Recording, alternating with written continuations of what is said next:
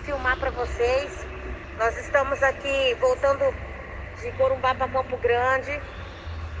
Olha isso aqui, gente. Estamos debaixo da ponte do Rio Paraguai. Gente, tá queimando tudo. Tudo, tudo, tudo. Pessoal interditou toda a pista lá em cima na ponte. Tá tudo uma fila quilométrica de caminhão.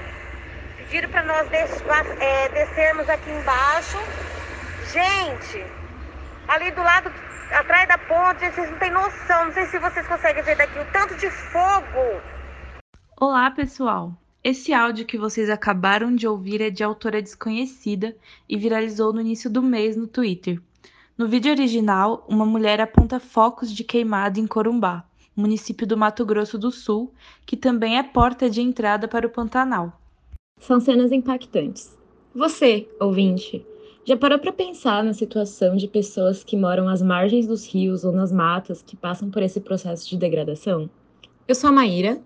E eu sou a Vitória. E no episódio de hoje do nosso podcast, a Factual 900 vai apresentar relatos de famílias e moradores que tiveram seus territórios atingidos por queimadas. Então, vem com a gente?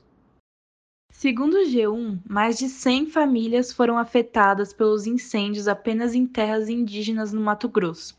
Os animais, em especial as onças que fazem parte do bioma, tiveram seus habitats devastados. Ainda segundo o G1, o fogo já consumiu mais de 26,5% do Pantanal. Vale lembrar que esses problemas são antigos. Em 2019, por exemplo, a Amazônia fechou o ano com 89 mil focos de queimadas, 30% a mais do que em 2018. A destruição da floresta, considerada patrimônio natural da humanidade, rendeu críticas ao ministro do Meio Ambiente, Ricardo Salles, nas redes sociais e por parte de líderes do mundo inteiro. Para se ter uma ideia, os incêndios na Amazônia foram tão graves que atingiram áreas próximas a regiões urbanas dos estados que fazem parte do bioma. O terreno do biólogo Sauro Bacelar foi uma das afetadas. O rondoniense de 59 anos e proprietário de um sítio a 15 quilômetros de Porto Velho lembra do episódio ocorrido na sua propriedade, que fica na Amazônia. Boa tarde. Esse nosso sítio fica em Rondônia, a 15 quilômetros da capital. Nós temos esse sítio há mais de 30 anos. Ele é bem preservado.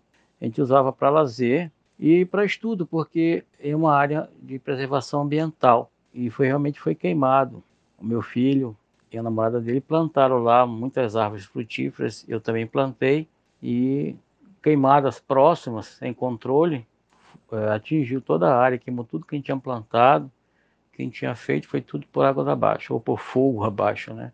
A gente, a gente lamentou muito, mas não pôde fazer muita coisa, né? Que era muita floresta e pegou bastante fogo mesmo. Quando eu vi, ah, queimada. Cheguei lá, tinha tudo queimado, ainda estava pegando fogo. Eu estava fazendo um trabalho lá, estava limpando uma área e cheguei lá, estava pegando fogo em tudo, árvores imensas pegando fogo. A reação que a gente tem é de raiva, de impotência, sabe, de, de ódio com quem fez aquilo. E a gente viu que foi criminoso, tá? Porque é uma área lá que não, não tem nenhuma fazenda assim pré, perto, é, não tinha razão de tocar em fogo. As pessoas foram lá à noite e tocaram fogo e grandes árvores caíram. E aí estou indo sempre lá. Toda semana estou indo lá, né? Justamente para verificar novos casos. Qualquer fumacinha que eu vejo de longe já, quando estou indo para lá, já fico preocupado. Mas é, nós estamos construindo uma, uma residência justamente para evitar isso. E para ter o resultado, né? As pessoas veem que tem pessoas lá ficaram mais inibidas em fazer isso. E, e, a gente não sabe quem é que realmente tocou fogo. Ninguém descobriu e nem as autoridades fizeram nada. Né? Porque a área é muito grande, são muitas queimadas, e não foi possível né, a, ajuda deles, não. Na verdade, é o seguinte: a nossa região ficou queimando por uma semana. Eu levei um, uma patrulha da Polícia Ambiental, e nesse dia que eles estavam comigo lá verificando tudo queimado, isso foi de manhã, quando cheguei à tarde, cheguei em, casa tinha uma, uma correspondência do IBAMA avisando que a região estava em potencial perigo e que eu seria multado uma multa que variava de 5 a 50 milhões de reais. Né? Fazendo uma coisa que eu não fiz, né? Não, não tivemos nenhuma ajuda assim oficial para nada não. Hoje, o terreno do Sauro está previamente recuperado, mas ele confessa que desde aquele dia, sempre que avista a fumaça, ele corre o mais rápido que pode para verificar o estado de seu terreno e comenta sobre o sonho e as dificuldades de transformar o terreno em uma reserva ambiental privada. Seria o sonho, sabe? Um governo que tivesse essas preocupações é, ambientais, tanto o governo federal, como estadual, como municipal, deveriam olhar com mais carinho para essa, essa área. Mas, infelizmente, não acontece, não. O interesse mais é o agronegócio, né? E, e eles fazem vista grossa quando tem esse tipo de, de ação que é danoso ao ambiente, porque gera emprego, né? O pessoal que da agroindústria gera emprego, e quando eles fazem alguma coisa no sentido de destruir a natureza, não há muito cobrança, não. Existe um monte de multas, eles multam, multam, multam, e, mas não acontece nada, né? ninguém paga a multa, fica por isso mesmo e vai se empurrando tudo com a barriga. Infelizmente é assim. Na minha área, na nossa área lá, é, a gente quer transformar num, num, num parque ambiental, numa reserva ambiental particular. Né? É uma área bem grande de floresta, floresta é, primária, já encontrei até onça lá, mas é o seguinte, eu fui ver o, as coisas que os parâmetros para se fazer uma área ambiental é uma dificuldade imensa. Você quer doar a área para a humanidade, para todo mundo, mas para você fazer isso é complicado para caramba, aí a gente desanima. É uma burocracia incrível, sabe? Você tem que pagar do seu bolso para fazer as fotografias aéreas, o geoprocessamento, tem que fazer uma série de coisas, uma série de, de documentos oficiais, tudo contra a tua boa vontade, né, de você querer fazer um, uma reserva ambiental, porque eu tenho interesse que ela fique preservado, o que já foi derrubado antes, né, a gente vai manter assim, que é são nove hectares, uma parte foi queimada, mas está se recuperando, e a gente queria manter assim, né, mas infelizmente é complicado. O pesadelo narrado por Sauro se repete meses depois e a alguns quilômetros de distância, com os incêndios no Pantanal. A aldeia indígena dos Guatós, tribo que se distribui entre o Mato Grosso do Sul, Bolívia e Mato Grosso, sofreu em seus lares os impactos das queimadas. Segundo El País, quase toda a extensão de terra foi tomada por focos de incêndio. A ativista da aldeia, Alessandra Guató, comentou em entrevista ao El País que o fogo devastava árvores, fauna, flora e todo o sustento alimentar da região. No ambiente urbano, o incômodo não é diferente. Segundo Gabriel Rangel, de 19 anos, morador de Campo Grande, e Lorena Figueiredo, de 22 e moradora de Cuiabá, nos últimos dias a qualidade do ar tem sido cada vez mais prejudicial à saúde da população. Eu vim pra cá com 9 anos e agora eu tô com 20, então fazem 11 anos que eu moro aqui. E desde que eu moro aqui, é costume ter queimada no nosso estado vizinho, Mato Grosso. Porém, como a gente faz parte do Pantanal, a gente tem que sofrer bastante com aumento de temperatura nessa época do ano, setembro, assim. Entretanto, esse ano foi, tipo, muito absurdo. Em todo esse tempo que eu moro aqui, eu nunca tinha visto chegar a 42 graus, 40 graus, assim. Apesar de, tipo, ser bem quente às vezes, nunca tinha chegado a essa temperatura. Daí do tava em torno de 12 a 20% o dia inteiro. Então era difícil de dormir, você acordava mal. 22 anos morando em Cuiabá, é, o ano de 2020 foi uma mudança muito assim nítida de temperatura, de umidade. O ano de 2020 foi o pior da história em muitos aspectos. 22 anos morando na cidade, nascida e criada, é, acostumada com o calor, acostumada com a, a, baixa umidade, mas o ano de 2020 foi considerado o pior da história, né? Uma mudança assim super drástica em relação à estiagem de chuva, em relação às queimadas no, no bioma do Pantanal, foi muito muito brusco assim. É, o, o, cerrado ter as queimadas é, é considerado é, uma coisa normal devido à transição de bioma para ver aquela transição do bioma, o bioma cerrado ele tem que pegar fogo. Porém, o ano de 2020, o número de queimadas que aconteceu foi triplicado por é, é, queimadas acidentais ou não intencionais pelo homem, a fim de ter uma maior área de pastagem, né? Ele te, taca fogo na, na área de pastagem para para fazer pasto para gado, basicamente isso. Mas o ano de 2020 teve uma temperatura muito, muito, muito alta, chegando a 44 graus, dias de muito, muito intenso calor e prejudica é, a qualidade de vida da cidade, né? Porque você viver em uma cidade fazendo 44 graus com sensação térmica de 50 graus na sombra, você não tem qualidade de vida nenhuma, baixa umidade, baixa pressão. É complicado, muito complicado. O ano de 2020 foi o pior da história para nós, né, cuiabanos. A fumaça do Pantanal chegou em Cuiabá. A, a sensação, assim, que eu posso te descrever foi que é a primeira vez que eu vi isso acontecer em um nível, assim, surreal.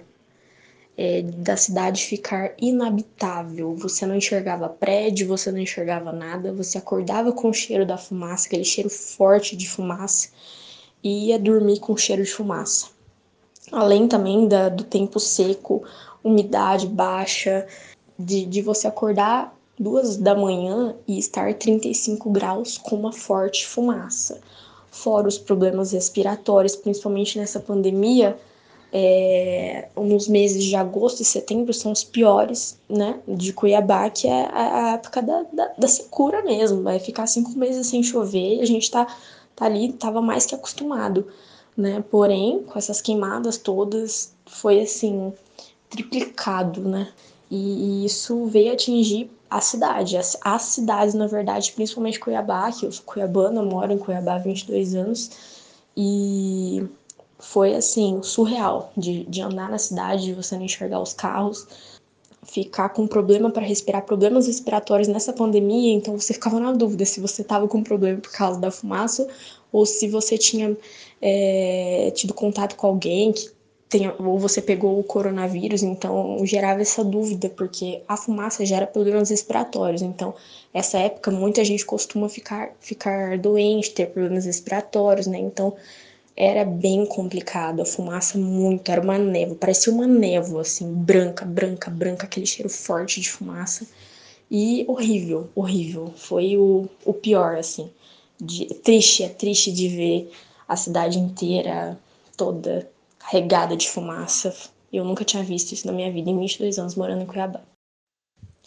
Outro impacto, além das queimadas em Cuiabá, a gente teve uma, uma estiagem de cinco meses sem chuva nenhuma. Cinco meses sem uma gota d'água, nada, aquela secura, altas, altas e altas temperaturas e fogo, fogo, fogo. Fora o. Não questão nem de, de, da cidade, né, da capital de Mato Grosso, mas Pantanal teve um, foi um desastre ambiental e um, um crime, né?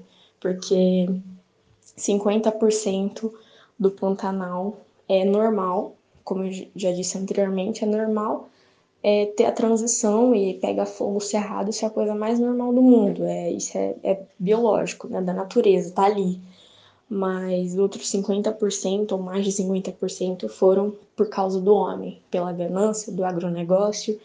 Então, tudo, tudo isso afeta a qualidade de vida da cidade. Você não, não, não pode fazer uma atividade física num tempo que tem uma temperatura de 45 graus, 50 graus, a sensação térmica, porque você tem baixa pressão e tudo mais, e a falta das chuvas, fora o, os impactos que provavelmente nunca vão poder, nunca vai voltar a ser como antes, como o, o parque no Pantanal que habitava 80% das onças pintadas do mundo que foi destruído.